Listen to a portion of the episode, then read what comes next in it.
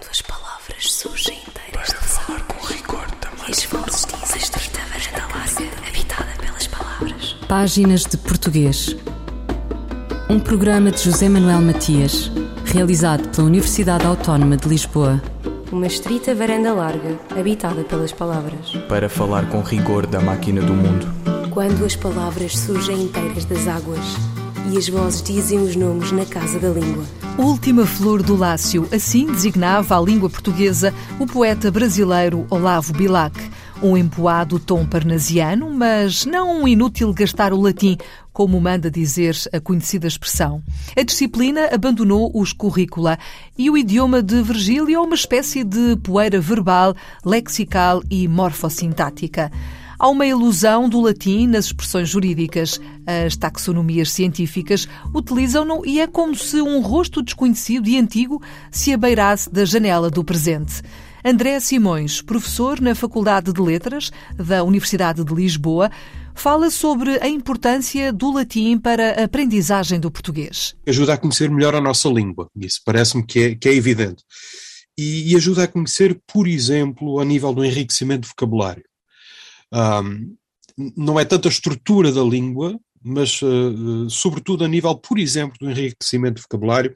Eu estou-me a lembrar, por exemplo, de, de, mesmo das minhas aulas da, da faculdade, em que vejo muitas vezes que os alunos desconhecem vocabulário que não sendo propriamente vocabulário do dia a dia, um, ainda assim admiram-me um pouco, por exemplo. Eu tomei nota aqui de, de, de algumas que me aparecem e que eles normalmente não conhecem, como insídias, sevícias, loquacidade, que não sendo palavras comuns, sabendo latim e sendo estas palavras comuns em latim, eu penso que nos fornece, que nos, nos permite enriquecer o, o vocabulário. Portanto, é, é uma, uma primeira vantagem. Também no que diz respeito à ortografia, uh, eu, por exemplo, aquela velha luta que se calhar todos nós tivemos um dia, escreve-se com um C ou escreve-se com dois S? Não é? Portanto, este tipo de questões, uh, o conhecimento do latim ajuda, claro, a, a, desfazer as dúvidas.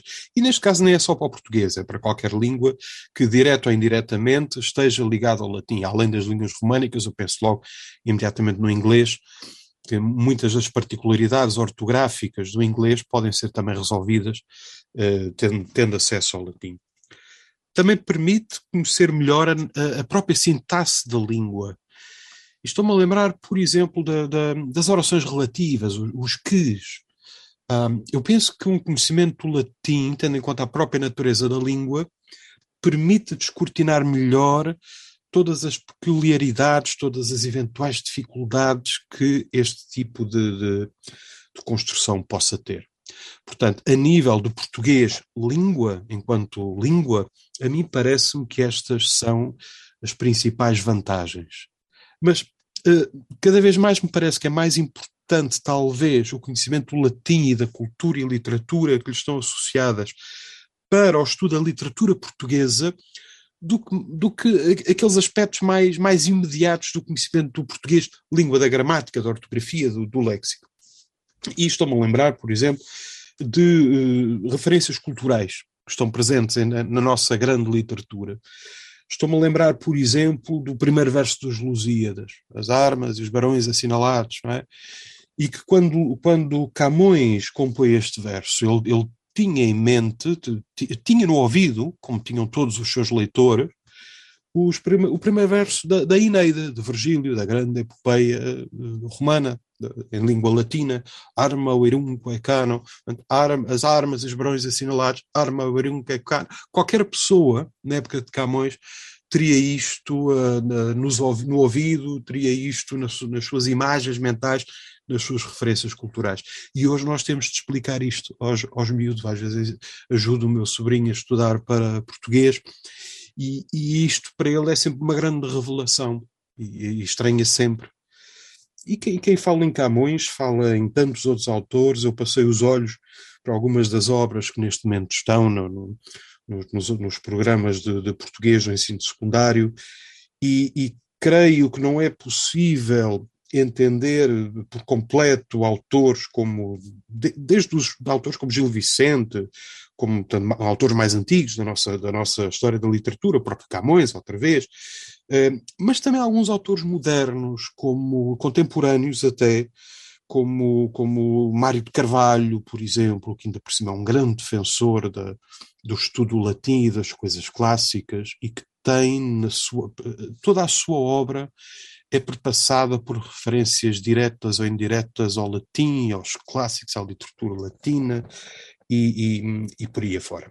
E estes autores, eh, e estou a pensar sobretudo nos autores até ao século XIX, estes autores como, como Camilo, Garrett, essa, Herculano, por aí afora, quando usam uh, referências, quando usam citações em latim, quando usam locuções latinas, por exemplo, uh, eles não têm necessidade de explicar o que, o que lá está, porque era uma época em que qualquer pessoa que lesse, qualquer pessoa que tivesse acesso à literatura, à partida, tinha o, as bases e os conhecimentos suficientes para dispensar qualquer tipo de, de, de, explicação adicional e hoje, muitas vezes, ou tem de se pôr uma nota de rodapé a dizer o que é que aquela locução quer dizer, o que é que aquela frase quer dizer, o que é que aquela referência uh, quer dizer, e uh, ou se põe uma nota de rodapé, ou então confia-se na, na, na, sabedoria do, do, do, do leitor. Professor, então já que o latim então, tem essa importância, ou poderia ter essa importância, como é que se explica praticamente o desaparecimento do ensino do latim no ensino básico e no secundário? Eu acho que se deve, bom, deve-se em grande medida a questões utilitaristas. A velha história do isto serve para quê? Não é? Serve para quê? É muito mais útil tu ires aprender alemão, ou tu ires aprender francês, ou psicologia, ou geografia, do que ires aprender latim. Portanto, é normalmente isto que se diz Eu próprio tive essa dificuldade e já, já tenho alguma idade e ainda sou do tempo em que o latim, eh, apesar de tudo, tinha alguma popularidade no ensino secundário. Em grande medida eu penso que se deve a isso. Também me parece que em grande medida se deve às metodologias que infelizmente ainda se utilizam que ainda, metodologias que me parece que ainda, ainda muito conservadoras, muito ligadas a, ao decorar paradigmas, a, a, a textos que são usados para aprendizagem, que não dizem nada aos alunos, não têm nada a ver com a realidade cotidiana. E eu posso lhe dizer que nós, por exemplo, na faculdade, eu não sou o único professor, somos vários, nós na, na Faculdade de Letras, por exemplo, posso lhe dizer que temos as salas cheias, cheias de alunos, cheias. Precisamente, penso eu, que fazemos a coisa de, de, de maneira mais atrativa e, e, de alunos de opção, que não estão lá porque são obrigados. Portanto, penso que é um pouco as duas coisas. Por um lado, o fator utilitarista, o aspecto utilitarista da coisa, e por outro lado, não sei se não será até mais, as metodologias que, que, têm sido usadas ao longo da, das últimas décadas e que têm dado má fama, passa aqui a expressão, má fama ao latim, uma terrível má fama. André Simões, professor na Faculdade de Letras da Universidade de Lisboa, sobre a importância do latim para a aprendizagem do português. Fulgurações do nosso idioma um apontamento da professora brasileira Edleise Mendes. A crónica de Edleise Mendes, esta semana, sobre sonhar em português no Museu da Língua Portuguesa. O Museu da Língua Portuguesa renasceu em 2021, depois de cinco anos de reconstrução após o incêndio que o destruiu em 2015, causando a comoção do Brasil e de toda a comunidade de língua portuguesa. A sua criação foi iniciativa do governo do estado de São Paulo em parceria com a Fundação Roberto Marinho, com o objetivo de valorizar a diversidade da língua portuguesa, celebrá-la como elemento fundamental e fundador da cultura e aproximá-la dos falantes do idioma em todo o mundo. A reconstrução do museu foi resultado de uma união de esforços entre o poder público e a iniciativa privada, incluindo instituições brasileiras e portuguesas. Em seus dez primeiros anos de funcionamento, de 2006 a 2015, o espaço recebeu mais de 3 milhões e 900 mil visitantes, que se emocionaram conhecendo a história da língua, a sua grande diversidade, a sua expressão popular, a sua arte e beleza, de modo dinâmico e com o apoio de recursos tecnológicos e interativos. A visita ao museu é como se fosse uma viagem pelo português, causando emoção, surpresa, alegria, riso, encantamento. Além da exposição principal e permanente, o museu tem exposições temporárias que são verdadeiras experiências artísticas, sensitivas e culturais. As primeiras exposições homenagearam grandes nomes da literatura e da cultura em língua portuguesa, como Guimarães Rosa, Clarice Lispector, Gilberto Freire, Machado de Assis, Fernando Pessoa, Oswald de Andrade e Rubem Braga. Em um segundo momento, elas passaram a incluir temas do cotidiano, a diversidade linguística e cultural do português, a arte popular, a música, o humor, entre outros, usando diferentes linguagens midiáticas e artísticas. Assim foram, por exemplo, as exposições do cantor e compositor Cazuza e a Menas, o certo do errado e o errado do certo, marcadas por grande criatividade e irreverência. Até 12 de junho de 2022 está em cartaz a exposição Sonhei em Português, que tem como tema central os deslocamentos humanos na contemporaneidade e o fato de que esses fenômenos são marcados de modo profundo pelas línguas. Assim, as diferentes salas da exposição mostram as variadas faces da imigração e a sua relação com o português, mas também com as diferentes línguas que com ele convivem, explorando o entrelaçamento de mundos, culturas e, por que não, sonhos. Por meio das instalações cheias de recursos sensoriais, os visitantes experimentam conhecer as pessoas e os trânsitos das línguas dos diferentes grupos de imigrantes no Brasil, bem como as variadas experiências nas lutas cotidianas para viver em outro lugar. Luzes, sons, música, vídeo, imagens contribuem para abordar o tema de modo impactante, mas também lírico, já que a poesia está presente em todo o percurso da exposição. A língua portuguesa é patrimônio imaterial de toda a comunidade de falantes e de todo o mundo, que o Museu da Língua Portuguesa continue a mostrar, de modo mágico, esse grande bem da humanidade. Edleis Mendes, o sonho em português, no Museu da Língua Portuguesa de São Paulo, no Brasil. Quantas palavras?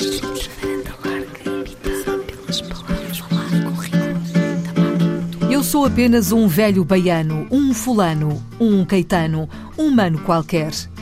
Veloso de seu nome e compositor e intérprete, 80 anos agora.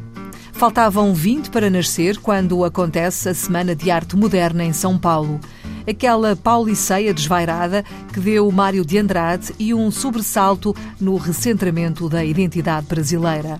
Um baiano é lentilongo nas histórias contadas, na Praça da Amizade, no Botequim. Tem palavra com Vatapá e Deus o livre de não acreditar na Mãe de Santo, no Pai e nas brancas saias rodadas antigas dançadas das baianas da cidade de São Salvador do padre António Vieira, de Gregório de Matos, o Boca do Inferno, de Castro Alves, o Romântico, de Jorge Amado ou João Ubaldo Ribeiro e de Caetano Veloso, todo o Estado, todo o Brasil. Caetano, também da praia de Itapuã, do tropicalismo na década de 60, Tropicália 1968. Seis décadas desse escreviver, as do Mano Caetano, esse duro passado do futuro do Brasil, este presente xingado, o que há de vir, nossa, nessa. Caetano Veloso fez 80 anos. Andou na poesia concreta, os irmãos Campos, Décio Pignatari, portanto, os eles, o mano de Gilberto Gil e de Betânia. Ela a dizer Alberto Queiro e a outra constatação: o mar, quando enrola na areia, é bonito, é bonito, é bonito. Isto dito nos dois lados do Atlântico, antes de Gertrude Stein ter proclamado que uma rosa é uma rosa, é uma rosa. Valeu. A música, pois, do Leãozinho Caetano, um veloso baiano do mundo que completou recentemente 80 anos. Gosto muito de te ver, Leãozinho, caminhando sob o sol. Gosto muito de você, Leãozinho. Para desentristecer, Leãozinho o meu coração tão só. Basta eu encontrar você no caminho. Um filhote de leão, um raio da manhã. Arrastando meu olhar como um imã. O meu coração é o sol, pai de toda cor. Quando ele lhe doura a pele ao léu. Gosto de te ver ao sol, leãozinho. De te ver entrar no mar. Tua pele, tua luz, tua juba. Gosto de ficar ao sol, leãozinho, de molhar minha juba, de estar perto de você e entrar no mar. Gosto muito de te ver, leãozinho, caminhando sob o sol. Gosto muito de você, leãozinho para desentristecer, leãozinho, o meu coração tão só. Basta eu encontrar você no caminho. Um filhote de leão, um raio da manhã. Arrastando meu olhar como um imã. O meu coração é o sol, pai de toda cor. Quando ele lhe doura a pele ao léu. Gosto de te ver ao sol, leãozinho, de te ver entrar no mar. Tua pele, tua luz, tua juba. Gosto de ficar ao sol, leãozinho, de molhar minha juba, de estar perto de você e entrar no mar. Quantas palavras? varanda larga, habitada pelas palavras. Falar com rigor da máquina do mundo. Duvidário é o lugar, objeto, livro onde tiramos dúvidas sobre a língua portuguesa. Conjunções, preposições, vocábulos, o que seja. Um instrumento de consulta organizado por Paula Cristina Ferreira, professora da Escola Superior de Educação e Ciências Sociais do Instituto Politécnico de Leiria. O livro responde a 100 dúvidas, as mais comuns, sobre o duvidário 100 dúvidas da língua portuguesa. Primeiro começou de uma partilha com a professora Noémia Jorge e o projeto tem como colaboradoras muito estreitas duas professoras da Escola Superior de Educação e Ciências Sociais, portanto eu, Paula Cristina Ferreira e a professora Noémia Jorge. Pensámos em desenvolver as competências de escrita, principalmente, mas também de oralidade e metalinguísticas, que os estudantes dos dois cursos que ministrávamos pudessem desenvolver através desta atividade. Estas 100 dúvidas foram escolhidas? Há mais? Como é que escolheram as dúvidas? Foram os alunos, portanto, começámos por fazer a apresentação das nossas intenções, eh, dizendo que gostaríamos que eles desenvolvessem as suas competências de língua e que, eventualmente, faríamos um, um livro em papel ou em e-book, conforme eh, depois eh, se pudesse concretizar, e que eles seriam os autores. E que os autores partiriam das dúvidas, o que os deixou logo um pouco apreensivos, mas ao mesmo tempo curiosos, com, com uma, uma espécie de um desafio que já estavam a sentir. E depois fizemos um levantamento, portanto, eles registaram uh, por escrito um levantamento das suas dúvidas, das suas inquietações, a todos os níveis, podia ser eh, de ortografia, de acentuação, de estrutura sintática, textual, eh, qualquer nível de língua e qualquer dúvida.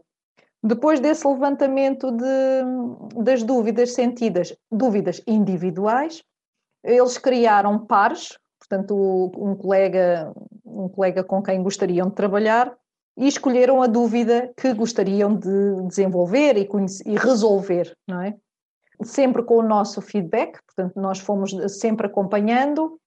Depois das dúvidas estabelecidas e dos pares feitos, houve uma pesquisa de, de informação em, em gramáticas eh, da língua portuguesa, várias gramáticas, no Ciberdúvidas, eh, outros artigos científicos que eles até puderam ler e, e conhecer. Essa pesquisa e esse tratamento de informação foi, foi feito.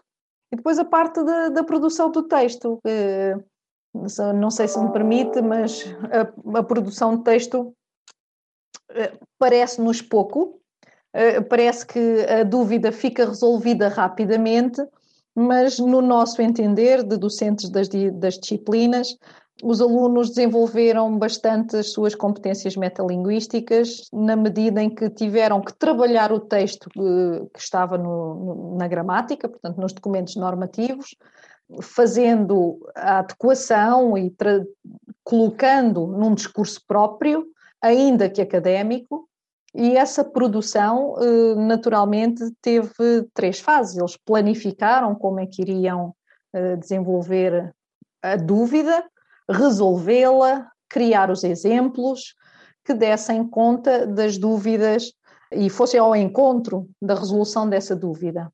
E as dúvidas dos alunos acabaram por surpreendê-las ou não? Temos que dizer que sim, porque nós estamos a falar de alunos de primeiro ano, tanto do curso de Educação Básica quanto de Serviço Social, mas ficámos realmente surpreendidos com a dúvida, porque eram dúvidas muito elementares no nosso entender. Eram dúvidas que, no nosso entender, já não deviam existir. Como por exemplo? A diferença entre o, como eles dizem, o A com H e o A sem H, portanto, a proposição ou o verbo haver, a forma verbal do verbo haver conjugado. E nós pensamos que isto é uma dúvida que já não deve existir realmente no ensino superior. Paula Cristina Ferreira, professora da Escola Superior de Educação e Ciências Sociais do Instituto Politécnico de Leiria, sobre o duvidário sem dúvidas da língua portuguesa. Tudo para ir ao encontro da resposta certa e não de encontro a ela. Eu, El Rei, faço saber aos que este alvará virem que hei por bem me apraz dar licença a Luís de Camões para que possa fazer imprimir nesta cidade de Lisboa uma obra em octava rima chamada Os Lusíadas. Estante Maior, em colaboração com o Plano Nacional de Leitura. Tinha dois nomes só seus, o de Emily Dickinson, a poeta norte-americana que estudou e traduziu, e o da sua filha, grafado. A filha, invocação discreta, na coloquialidade dos encontros, seu lugar absoluto para descentrar a poesia e para se incluir no poema como vida, presença real. Ana Luísa Amaral estreou-se com o livro Minha Senhora de Quê, convocando o título de Maria Teresa Horta, Minha Senhora de Mim, faz tempo. Disse ao que vinha, e foi ela inteira, fosse no escuro, livro de depois do meio de se publicar e nos propor um mundo de palavra, fosse discreta, inquieta, uma seta poesia que colocou no destacado lugar que foi e será o seu. Em junho de 2022 saiu O Olhar Diagonal das Coisas, súmula da sua obra toda a poesia toda, que inclui, entre outros, Minha Senhora de Quê, às vezes o Paraíso, a Gênese do Amor, Escuro e, todavia, o Ágora. Ela disse, refletindo sobre a designação poeta: Eu prefiro poeta e durante muito tempo lutei por poeta para as poetas. Escrevi toda uma tese sobre Emily Dickinson, chamando-lhe Mulher Poeta, à semelhança de Woman Poet em inglês afirmou a autora, acrescentando que não é por acaso que Jorge de Sena, quando fala em Emily Dickinson e quando quer dizer que ela é extraordinária, ele diz que Emily Dickinson é um poeta. Põe-na no masculino, como se o masculino fosse neutro. Lamento, não é neutro. Não há neutro. Não temos neutro.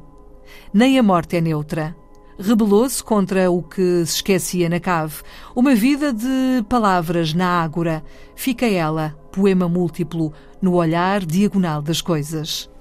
Testamento de Ana Luísa Amaral. Vou partir de avião. E o medo das alturas misturado comigo faz-me tomar calmantes e ter sonhos confusos. Se eu morrer, Quero que a minha filha não se esqueça de mim. Que alguém lhe cante, mesmo com voz desafinada, e que lhe ofereçam fantasia, mais que um horário certo ou uma cama bem feita. Deem-lhe amor e ver dentro das coisas. Sonhar com sóis azuis e céus brilhantes, em vez de lhe ensinarem contas de somar e a descascar batatas. Preparem minha filha para a vida. Se eu morrer de avião e ficar despegada do meu corpo e for átomo livre lá no céu, que se lembre de mim a minha filha e mais tarde que diga à sua filha que eu voei lá no céu e fui contentamente deslumbrado ao ver na sua casa as contas de somar erradas e as batatas no saco esquecidas e íntegras.